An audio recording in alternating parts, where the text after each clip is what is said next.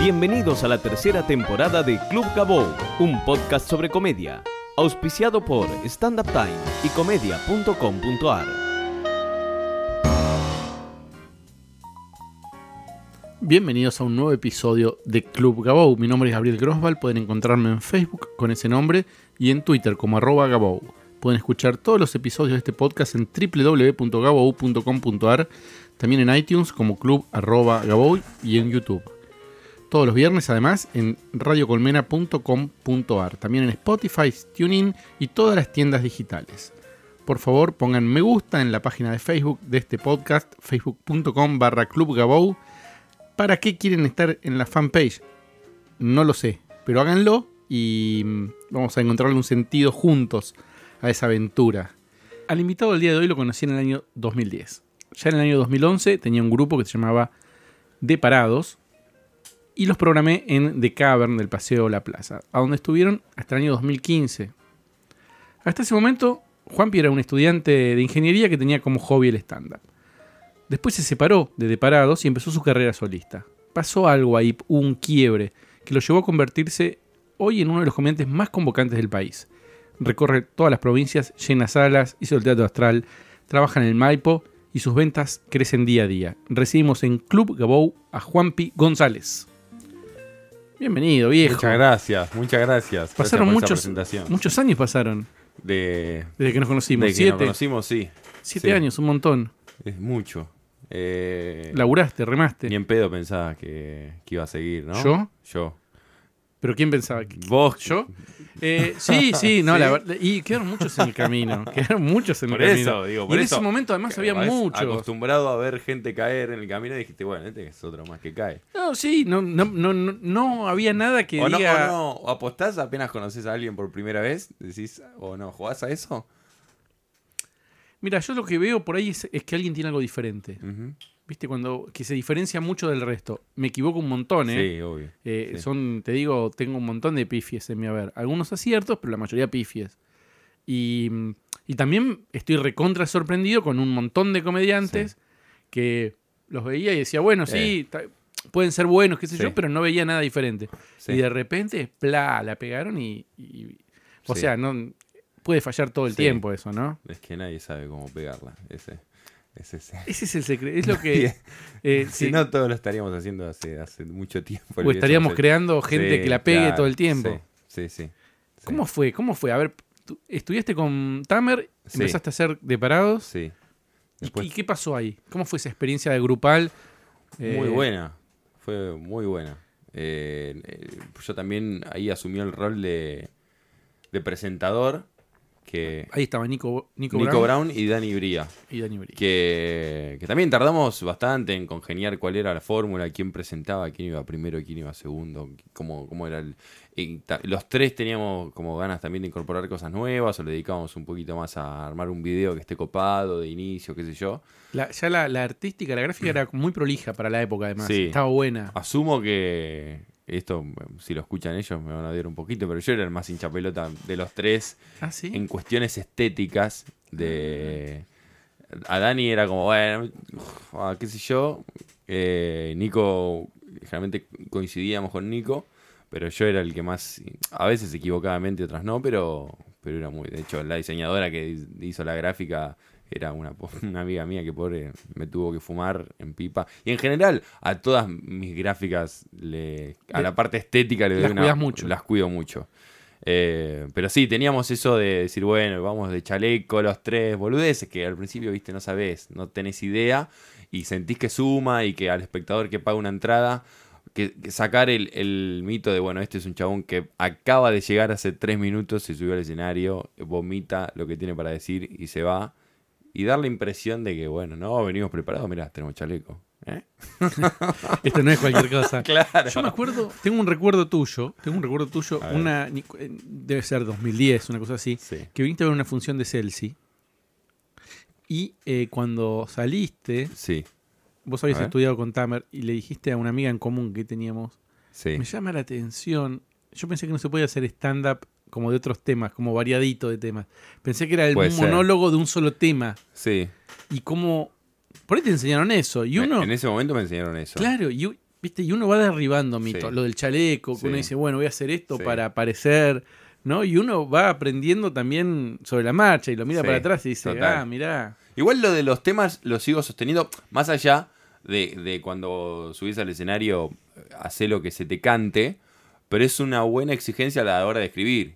Y no decir, ah, escribí un chiste Ah, sobre los chiste. micrófonos y ya está. En cambio decís, che, vamos a profundizar este tema. Me parece que ahí está un poquito el- la opción de diferenciarse, de ser un chabón que hace chistes, uno, dos, tres chistes sobre un micrófono, y un chabón que desarrolla y de repente hace seis minutos de un micrófono, porque por ahí después no te sirven para nada. Pero escarbando, capaz que encontrás algo más. Yo sigo siendo de la teoría de, de profundizar, agarrar un tema y explotarlo un poquito. Sobre eso me contaba eh, Moldaski, me encontré el otro día. Él está trabajando en el, Astra- en En el Apolo. En el Apolo. Sí, Y me contaba que en la producción tiene una persona que graba todas las funciones Sí. y le marca en qué momentos tuvo más risa eh, el monólogo para profundizar sobre eso. mira. Eh, Viste, que, que lo haga otra persona, ni siquiera lo hace él. Sí, que- sí, sí, qué bueno. Y dice, la verdad que me da mucho resultado porque veo que sobre el tema tal eh, la gente se ríe más. Bueno, vamos por ese lado. Sí, es que además si yo tengo un, un problema con los chistes salteados que no sé cómo met- y tengo un montón de chistes y que a veces los, de hecho los, los meto en el show y generalmente los meto como comparaciones de algo que ya vengo hablando y qué sé yo, pero me cuesta mucho y digo, este es un buen chiste, pero no tiene sentido en todo este show. ¿El, el de la Vélez lo seguís haciendo? ¿El de qué? El de la Vélez. El de la Vélez lo sigo haciendo. Que para mí es el mejor chiste. no sé si es el mejor chiste, pero está buena la, la observación, capaz. Eh, Yo te lo robo todo el tiempo. ¿Sí? Sí, claro. Y sí. El, el problema de ese es, salir de gira con ese chiste. Claro. Que en la BL muere Y General Paz. un poquito más y igual, igual es muy gracioso porque vamos a contar a la gente que yo digo que es ABL porque que es alumbrado, barrido y, y limpieza, que digo, el barrido está dentro de la limpieza, hermano, me lo está cobrando dos veces eso. Pero es muy loco cuando pregunto cómo se llama en cada lugar, eh, se pone más ambiguo cada vez. Ah, sí. Es contribución municipal, y decís, nadie sabe lo que están pagando acá, nadie sabe y, y lo dejamos pasar. Pero, pero, bueno, no, pero ese, ese bien en el sentido de cuando te vas a vivir solo, las cosas que haces, limpiar, pagar cuentas, comprar cosas. y bueno, Claro, está ahí- metido en ahí ese Ahí contexto. en, en ese contexto entra. Sí.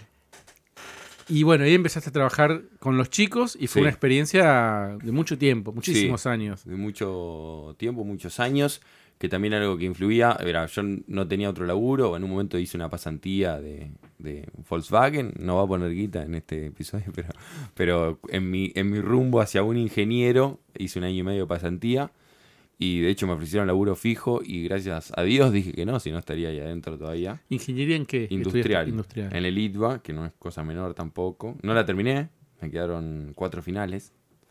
eh, que es un tema que ya ha superado, pero en el momento era una mochila gigante. Claro. En ese momento era una mochila enorme. ¿La vas a terminar o ya decidiste que no?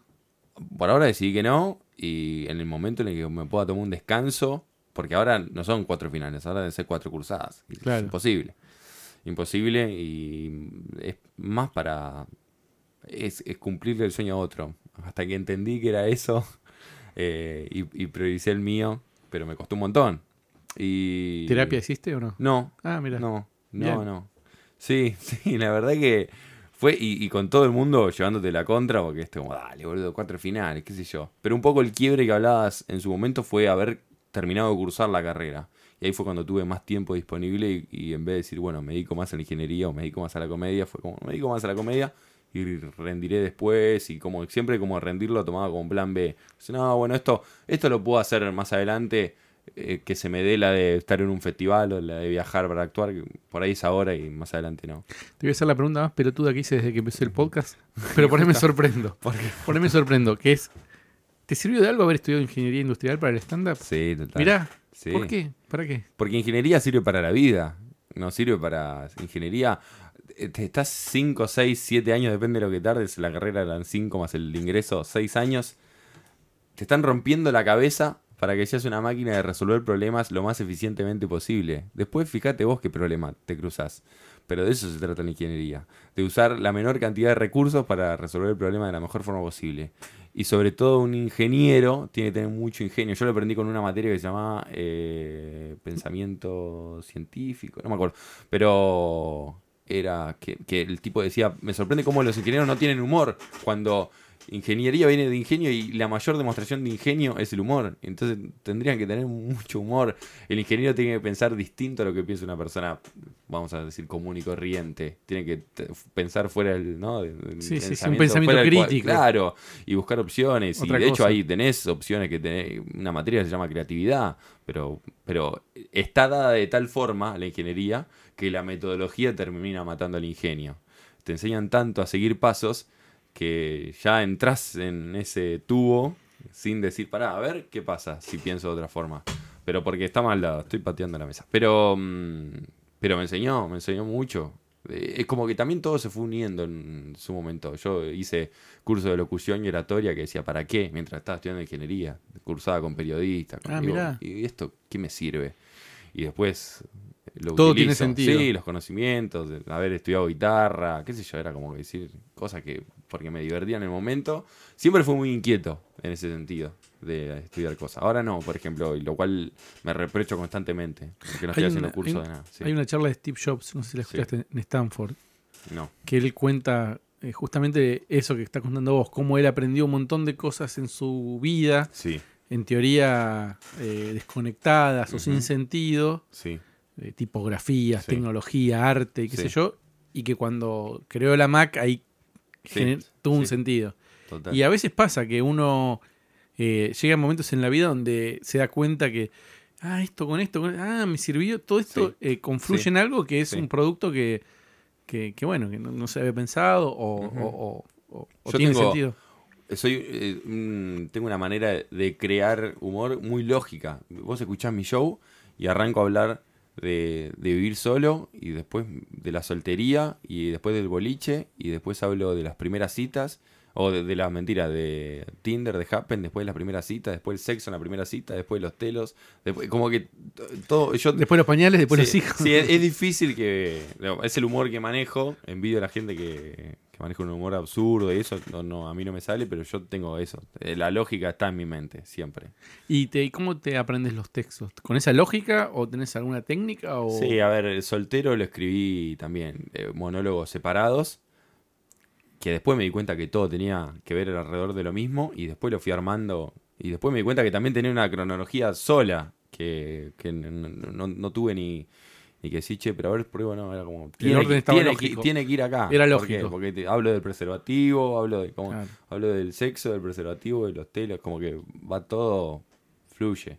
Y otra cosa característica de tu vida, digamos, ahí, anterior al humor, por decirlo de alguna manera, es que vos viviste en Mendoza, en Neuquén, Sí, no, man, y sí. no sé por dónde más. Sí. ¿Cómo afecta eso a tu comedia? ¿O ¿Te ayuda o, te, no, o no? O, ¿Cómo crees que afectó? Ahora pensando para atrás, yo creo que influyó un montón porque era mi manera de, de romper el hielo en los grupos que ya estaba armado. Yo caía en Neuquén, caí con 14 años. Ya a los 14 ya tenés tu grupito de amigos. O 15. Y vos tenés que. Y era como, bueno, ¿cómo, cómo me hago amigo de esta gente que ya es amiga entre ellas? Y a- yo le chupo un huevo. Y era como, bueno, capaz que si los hago reír. eh, y ese fue mi. Me di cuenta que era mi, mi poder de adaptación, era mediante el humor. Y así fue en Comodoro mismo, que yo en Comodoro cambiaba de colegio, en Bolivia cambié de colegio, en Neuquén no, pero ya caí medio de grande. Y era como, bueno, hago reír. Y siempre fue mi. El humor y fue mi, mi manera de adaptarme a grupos, a, a personas. Así que creo que, que influyó bastante. ¿Y por qué se te ocurrió estudiar stand-up? ¿Cómo fue eso? ¿Te No tengo idea. No te- es- sabía, bueno, en esto de, de- de curioso, yo mientras, mientras estaba en el colegio, siempre me llamaban para leer en los actos. eh, yo estudiaba dibujo, viste que eh, podía elegir entre actuación o dibujo. yo- a mí me encantaba dibujar, pero la piba, pero la piba, pero la, la maestra de teatro igual me llamaba para, el- para la- los actos y yo participaba. Y yo tengo algo que, que agradezco también haberlo, eso lo, lo traje, pero es que yo en los ensayos era como, "Uh, qué paja los ensayos, y en el vivo había algo que se encendía. Y, y también me generaba una cierta confianza en mí de que por ahí salía medio pedorro en el ensayo y en el vivo El salía vivo bien. garpaba. Y después dije, che, quiero estudiar. Cuando me anoté en el curso de locución y oratoria, había visto un curso de teatro orientado al humor de Martín Pugliese hace mil.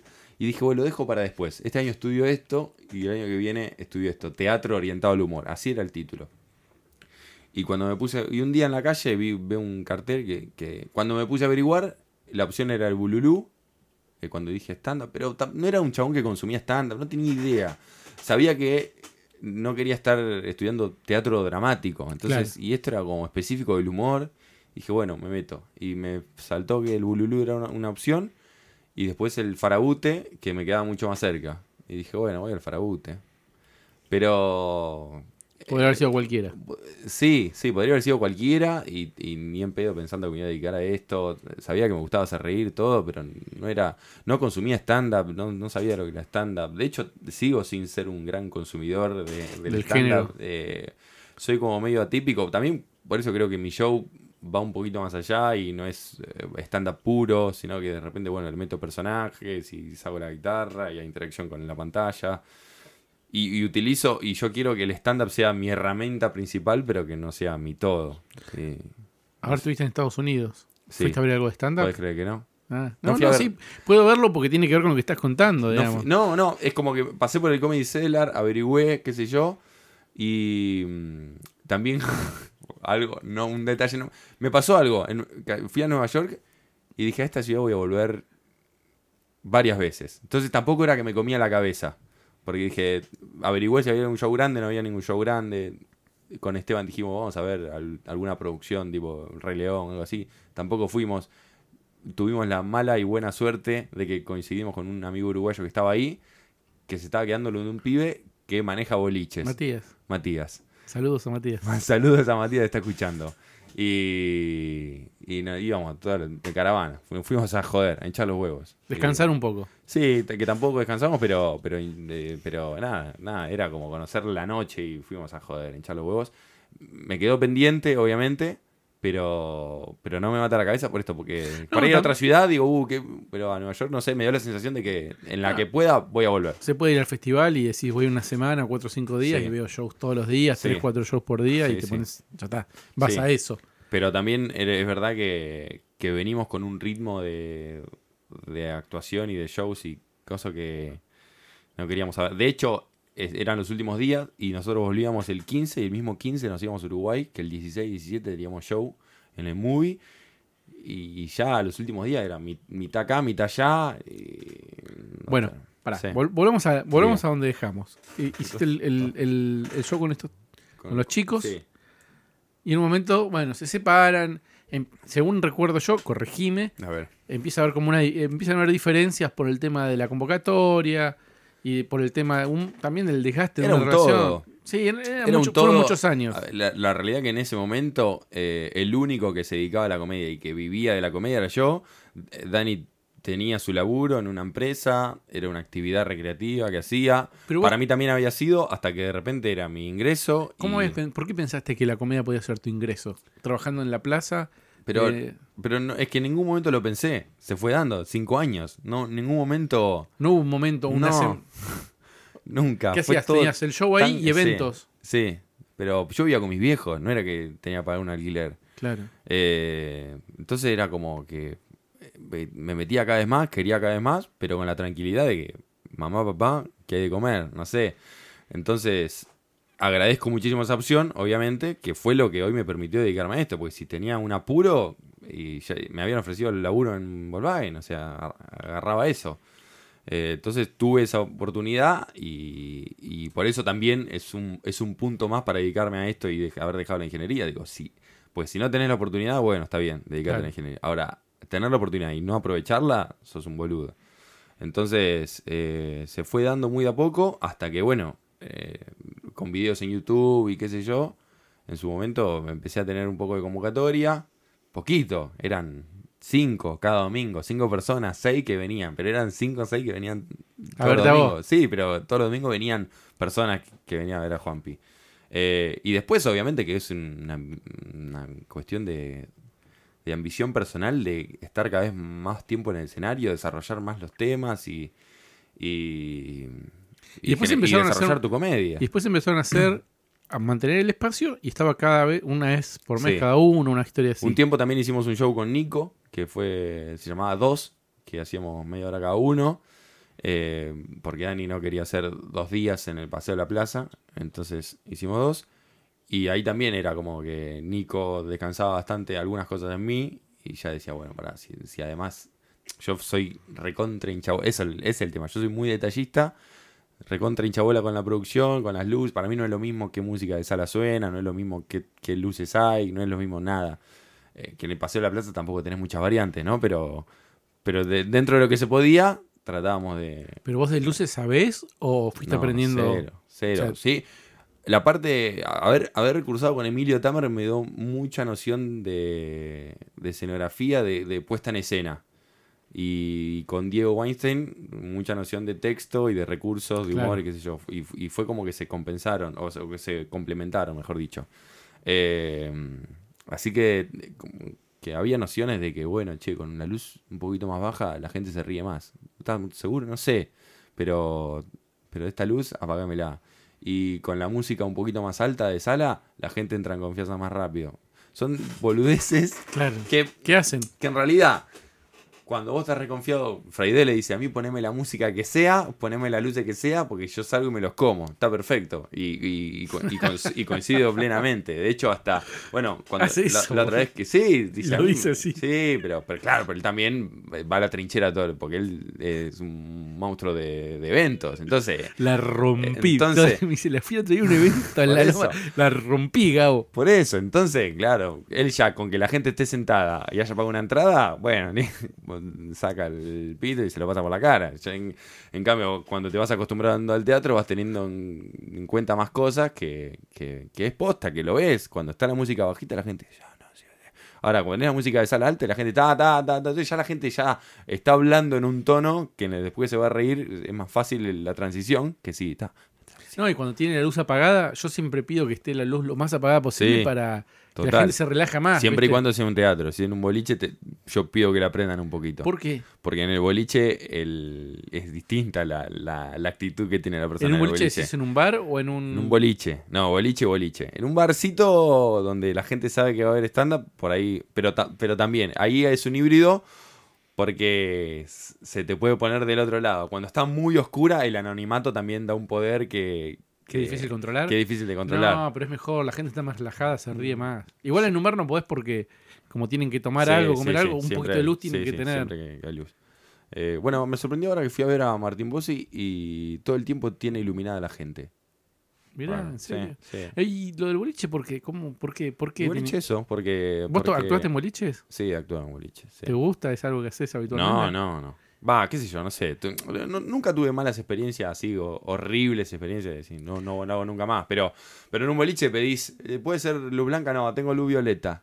Ah, sí, bueno, sí, sí. ok. claro. Bueno, está bien, está bien. Y, y, che, ¿y se puede bajar la música de la pista al lado? No, porque si no, se me van. Bueno, ok.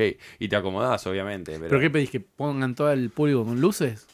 Para que haya... No, con luces no, pero eh, cuando está muy oscura la gente en el boliche, estás caviando algo, eh, en dos minutos va a empezar a chamullar y ya se quiere hacer el poronga desde antes, sobre todo los pibes, ¿no? Ya me quiero Mm. sentarse, te retruco y todo, y, y abrí situaciones que al pedo, que si, que si está un poquito iluminado ya el chabón se porta mejor. Perfecto, perfecto. Buen, buen consejo. Sí, en boliche es, es- Cuando está muy oscuro digo, prendeme algo.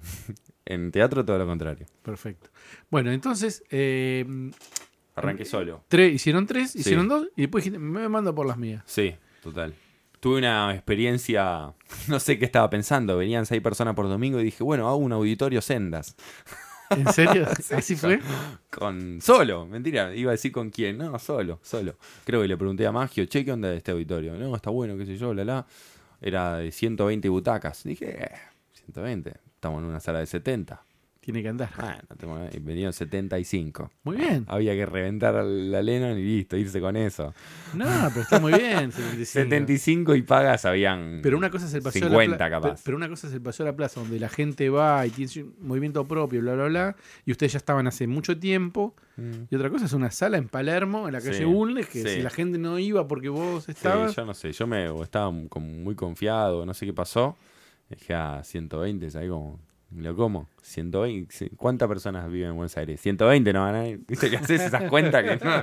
que no, Sí, funciona así. Me lo crucé a Vinchu recién eh, y freno y claro, me dice, ¿vos cuántos seguidores tenés? Le digo, 317 mil. Y me dice, con que venga el 1% haces un Rex por mes. No es tan directa la cuenta.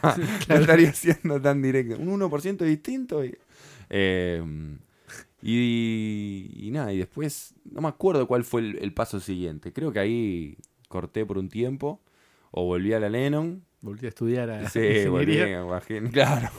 Hola, volví. Y, mm, y después hasta que me animé en un chacarerian de 170 y reventó. Y agregamos otra como a las, al mes. Pero ¿y por qué? ¿Por qué? ¿Qué hiciste? ¿Qué pasó? ¿Qué pasó? ¿Cómo puede Eso ser que sí pasaba? fue de repente. No, yo estuve dos meses eh, haciendo temporada de verano en Brasil. Claro. eh, En Camboriú. en Camboriú. Claro. eh, un trabajo que le habían ofrecido a Diego Saco. Y él no podía porque iba a ser papá. Y él no podía porque la mujer estaba embarazada y en un asado lo propuso. Y Fede Cirulnik y yo dijimos, che, nos anotamos. Así que, no sé, le pidieron video, qué sé yo, el que elegía me fue a ver.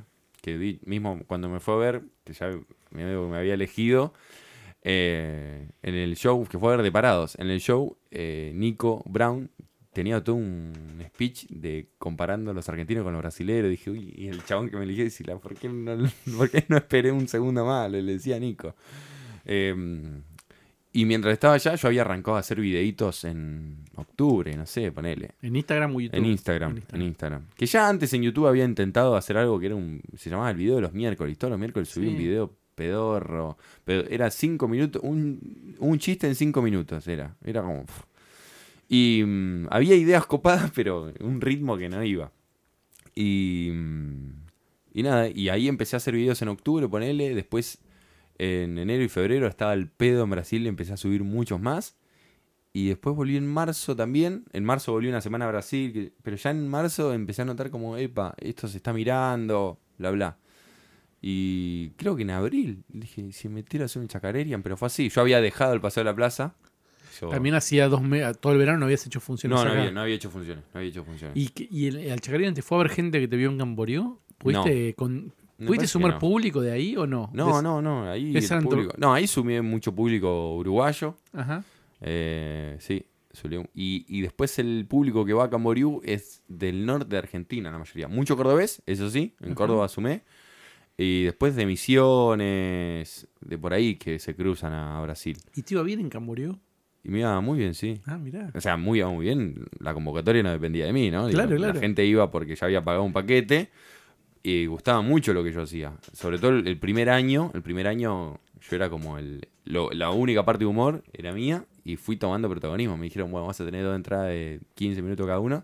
Y terminé haciendo 50 minutos yo Ah, en, bueno. en dos o tres entradas. Eso fue muy bueno, me parece, para tu, Eso fue muy bueno. para tu desarrollo, porque Fue muy bueno. Además, eh, tener una sala llena, Sí. donde no- la convocatoria no depende de vos, sí, donde ya sabes que haces reír, donde Sí. vas creciendo, donde es efectivo. Pero tuvo que ver también tu desarrollo de tres años de estar en el. Paseo de la Plaza. Total, total. Ahí me faltaba, yo quería ser el presentador de ese show. Yo venía caliente y le decía, eh, porque venía siendo presentador y además algo que me diferencia a mí hoy en día, yo como comediante, eh, creo que lo habíamos hablado alguna vez, como comediante, ahí, en el promedio, no, no, no, no, no me destaco, uh, cómo- qué visión, cómo prepara los chistes, que yo. Yo creo que la pata que me destaca a mí es la improvisación y la interacción con el público. Ajá. Ahí tengo, que fue algo que gané por haber sido cinco años presentador de Parado. eh, y es lo que hoy, hoy en día me anima, que con Alessandra me meto entre el público, con el micrófono y juego y tirame una pelota y yo, Y es lo más fuerte del show, yo además. veo cómo resuelvo. Sí, porque además ahí recopilo un montón de información del público que después la utilizo en los monólogos. Entonces queda como que y cada función es única, especial e irrepetible porque utilicé información que me dio la gente. Este, yo ya sé más o menos bien dónde usarla, qué sé yo, pero la salida con el personaje, eso es también una exigencia que me pongo yo y eh, que resuelvo bien y creo que eso es lo que me diferencia. Yo, de hecho, cada vez interactúo más con la gente y porque es lo que me divierte a mí, los monólogos ya lo conozco, y lo que me renueva la energía y me hace que yo estar más fresco y qué sé yo. Entonces, eso creo que es lo que me diferencia. Y en Brasil me faltaba esa parte, porque era tenía salida de 15 minutos, en 15 minutos no puedes abrir el juego al público. Eh, pero la, la verdad que la experiencia fue muy buena, la de Brasil. Bueno, y volviste y hiciste el Chacareria. Sí. Y se llenó.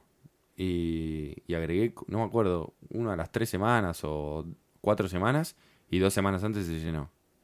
Y era como, uh, ¿qué onda? ¿Cuándo se...? O sea, primero no entendía, en mi cabeza no entraba que la gente tres semanas antes compró una entrada para verme. No- no- nunca me había pasado.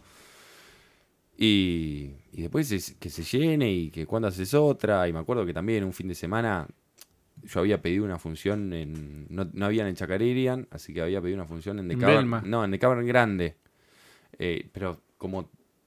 Como te digo, tres meses antes. Y en el medio averiguó por el Belma. Y coincidían en el mismo fin de semana. Y dije, estás loco. Eran 270 personas en un fin de semana.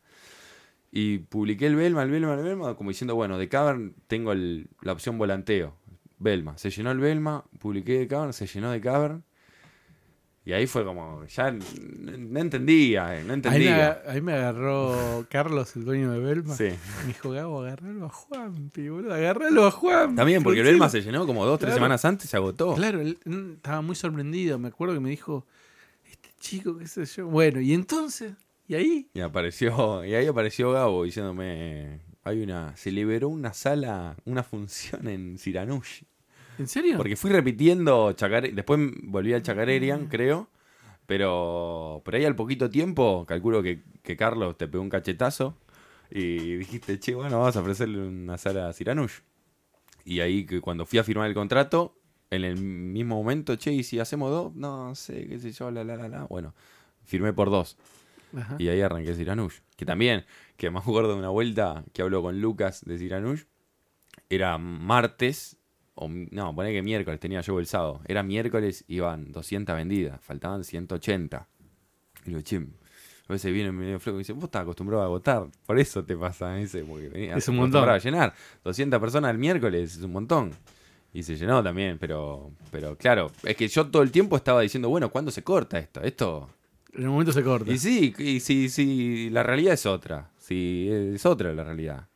Entonces, la, realidad era esa. Realidad era esa, pero uno viene tan pasitos tan chiquitos que dar un salto así grande es como en tan poco tiempo, no la crees y decís, Pero- bueno, algo está pasando. Pero la ¿cuál gente- era la explicación? ¿Los videos de Instagram? Sí, los videos ¿No hay, de otra, Instagram. ¿No hay otra explicación? En ese momento sí. Hoy en día eh, calculo que se, que se respalda con un buen producto que estamos haciendo. con No, no. Te lo digo porque a mí hoy en día vengo de que me bajen 5.000 seguidores. Por mis vacaciones, por qué sé yo. ¿En por- serio? ¿En sí, Instagram? en Instagram. Y la convocatoria sigue siendo igual. Eh, entonces ahí ya perdí la explicación. La explicación que tenían no me sirve. Y creo que. Y, lo- y- y mejoraron mucho los comentarios del show. El show mejoró mucho y sobre todo los comentarios hay muy buena respuesta post-show. Y creo que eso también está haciendo algo más. Pero. Pero no sé. Hasta. hasta pero eh, también creo que el contenido que genero yo en Instagram es eh, contenido más de humor comparado con otros, capaz, que hacen más de, de identificación, pero no la impronta propia. No sé, yo en su momento le buscaba la vuelta porque tenía bastante más convocatoria que colegas que tenían más seguidores. Y era como, bueno, algo está en mi producto, está generando de que tenga más tracción. También es verdad que yo tengo un público más grande en, Instagram. ¿De edad? Sí, de edad. Eh, lo cual eso tiene la contra de que es menos masivo, pero eh, a favor de que te gasta una moneda y, ¿no? El, ¿Cómo se llama? El... Tiene un término en inglés que no me sale. No sé. El- entre ver e- y, y pagar una entrada. El... Dale, Gabo. No sé. Bueno, ok, ya me va a salir. Entre ver el videito y pagar una entrada. Sí, sí, la sí. conversión del. Sí, sí, no me acuerdo cómo Bueno, se llama, pero sí. ¿Y cómo podrías identificar vos a tu público? Viste que, digo, yo si hablo de Moldavsky, hablo Sí. de Dalia, hablo de Malena Pichot. Otro día, después de acá me explicás eh, Moldavsky porque es algo que Yo te me, lo me lo pregunto todos los días.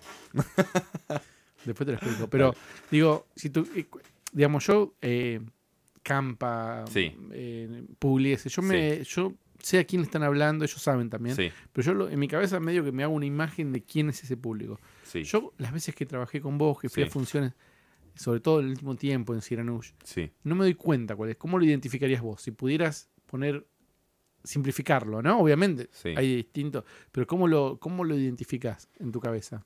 Y yo creo que va de un 20, 20 a 25, 26, o un 21, 27.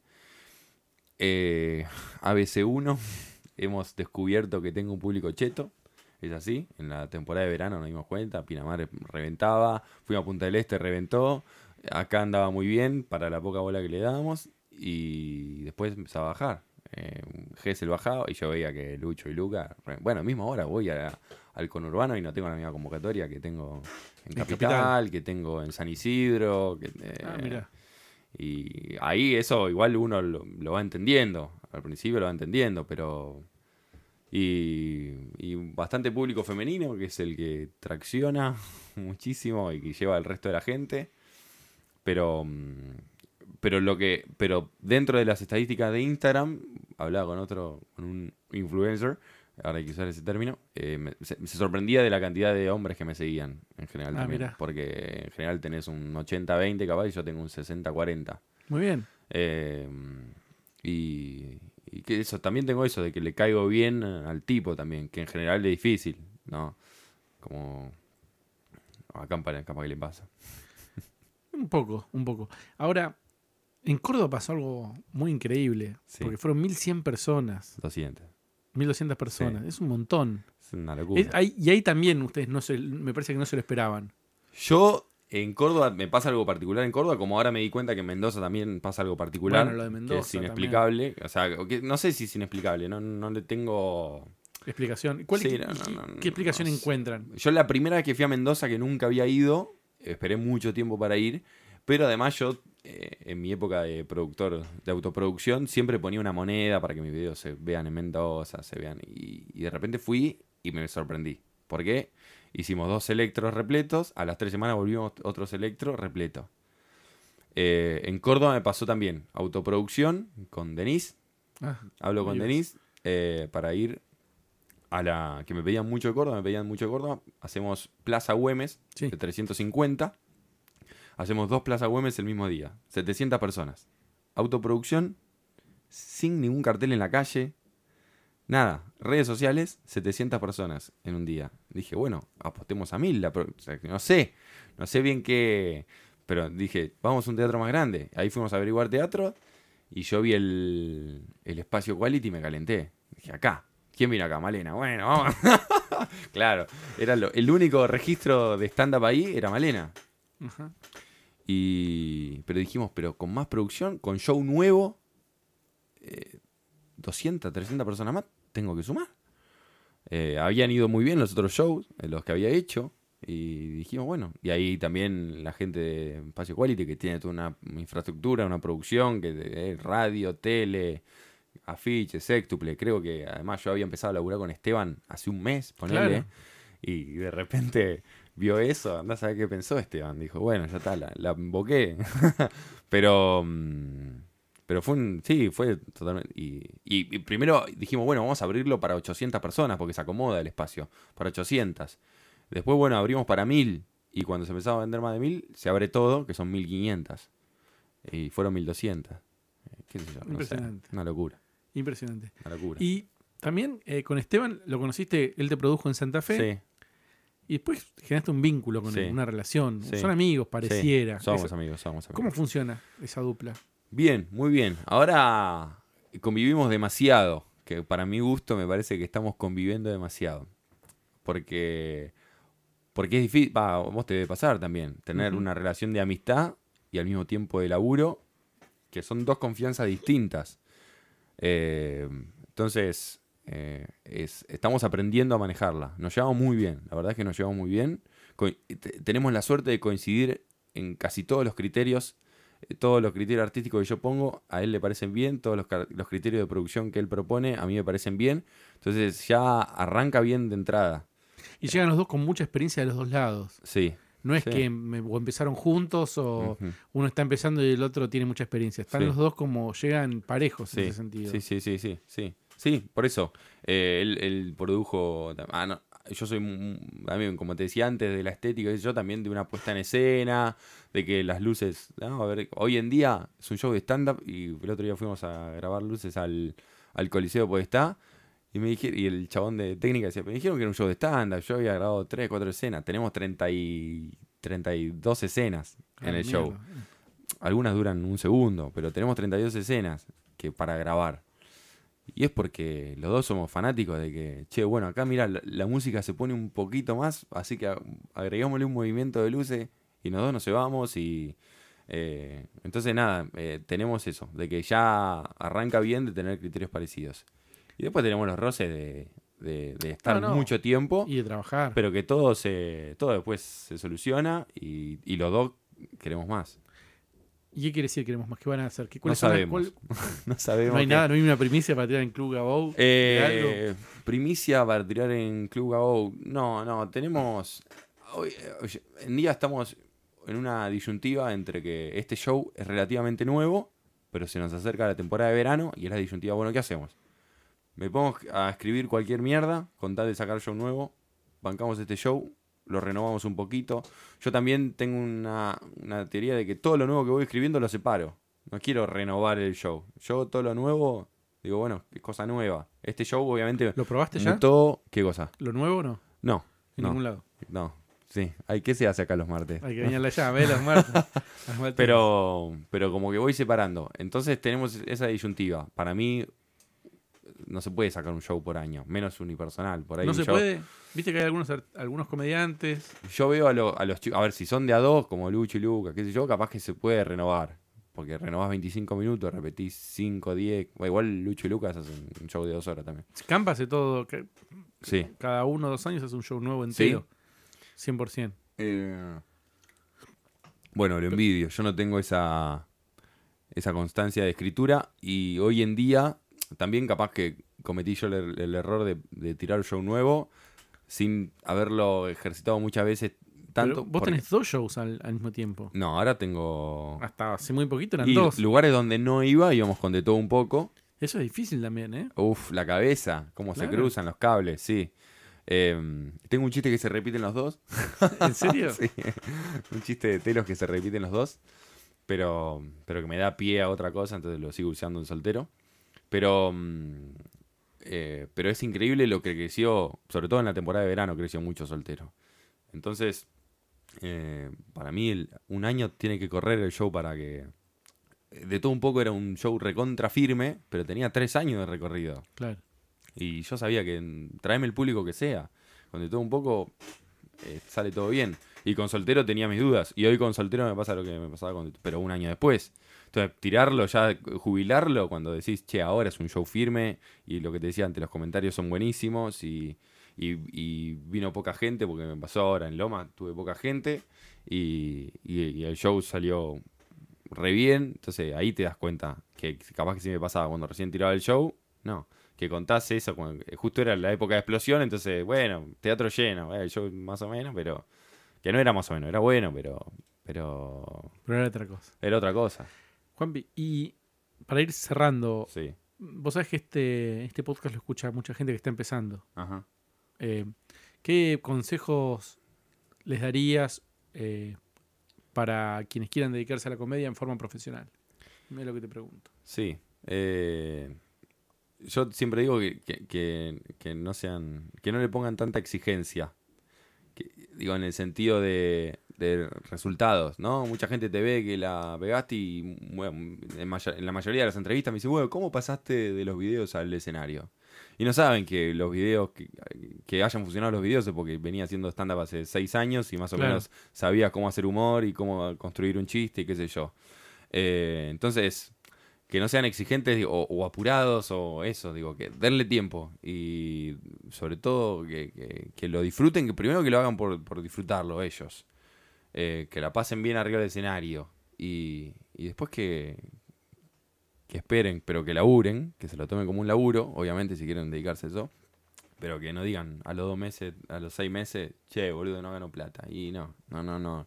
Si tu Vos sos, un, vos sos un muy buen ejemplo para mí Sí, de lo que yo creo que tiene que ser un comediante, que Sí. es esforzarse mucho, desarrollarse como comediante para después dar el paso. Yo agradezco totalmente que me haya tocado esto de que mm, venga gente al teatro ahora. Si me tocaba cuando llevaba tres años de comedia, iba a defraudar a la gente. Iba... Hoy en día sé que ya pasé por tanta, hicimos show en boliche, show en bares, en eventos, que se paró gente, se fue, puteó y qué sé yo. Que ahora que, que no se ría alguien del público, es lo menos que te puede pasar. y, pero tengo cómo refutarlo. De hecho, mi fuerte es el escenario, no los videitos. Entonces, generalmente está el, es el factor sorpresa.